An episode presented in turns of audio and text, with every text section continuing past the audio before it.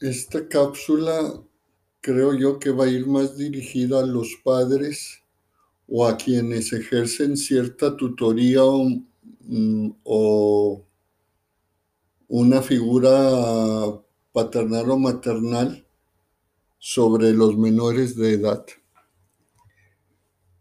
Empiezo con la cita de Luis L. Hay de Tú puedes sanar tu vida, que dice, cuando somos muy pequeños aprendemos a sentirnos con nosotros mismos y con la vida según las relaciones de los adultos que nos rodean. ¿Qué me dice esto? Esto nos me dice o nos pudiera decir, voy a incluir a los que están oyendo, eh, de que los menores, como dicen por ahí, son como esponjas. Todo lo que ven, todo lo que perciben, todo lo que piensan acerca de sus adultos que están en el entorno, lo hacen propio. Sí. Un adulto que nace bajo un clima de papá agresivo y mamá pasiva, va a aprender que el ser padre va a ser ser una persona agresiva. ¿Por qué? Porque eso lo aprende de ver a los adultos. Una persona que es criticona, como decimos coloquialmente, es una persona que siempre oyó a los adultos, en este caso los niños, este, que oyó, lo oyeron los niños a los adultos que siempre estaban criticando a los demás. De tal manera que nosotros eh, necesitamos darnos cuenta que todo eso afecta a los, a los pequeños porque los va moldeando porque su aprendizaje es en base a la vista. Hasta que aprenden a,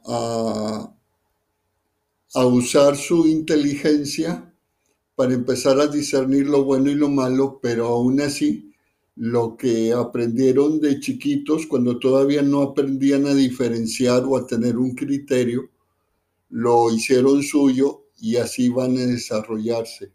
De tal manera que los adultos de hoy habría que ver en el pasado, en su historia personal, cómo fueron los adultos que estaban en sus entornos si el maestro era burlista o le hacía lo que hoy conocemos como bullying, pues el niño va a ser una persona que hace bullying.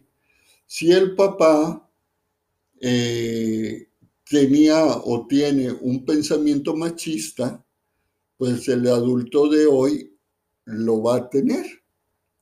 De esta manera, si nosotros pudiéramos ser más cuidadosos con nuestra manera de ser, con nuestra manera de hablar, con nuestra manera de actuar, estaríamos construyendo los adultos del mañana con una visión muy diferente a la nuestra. De tal manera que pudiéramos con, con un control de nuestro ser, pudiéramos construir adultos que tengan su control propio y que no se dejen llevar por los pensamientos de los demás. ¿A qué debemos llegar? A que si queremos hijos responsables, buenos ciudadanos y buenos creyentes, necesitamos ser los adultos lo que, los que le enseñemos todo ese tipo de cosas y no enseñarles otra cosa y exigirles que sean honestos, ciudadanos, buenos ciudadanos, buenos creyentes y adultos que asuman sus responsabilidades si les estamos enseñando lo contrario.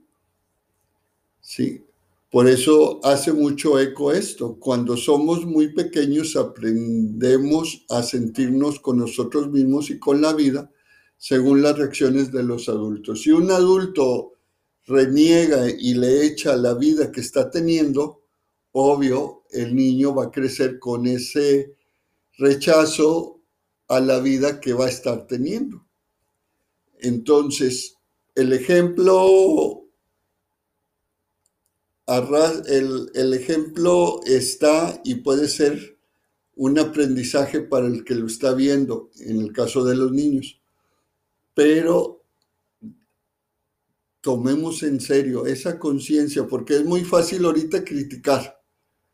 Criticar, ay, es que este fulano es un hijo tal por cual. Sí, pero no sabes cuál es su historia personal y de qué manera pudieras ayudarlo según su historia personal.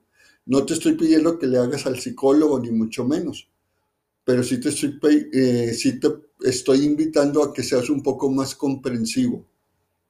Igual, tú ve lo que eres ahorita y ve cómo eran tus padres para que en un momento dado tú puedas asumir tu responsabilidad y puedas cambiar ese aprendizaje que tuviste. ¿Sí?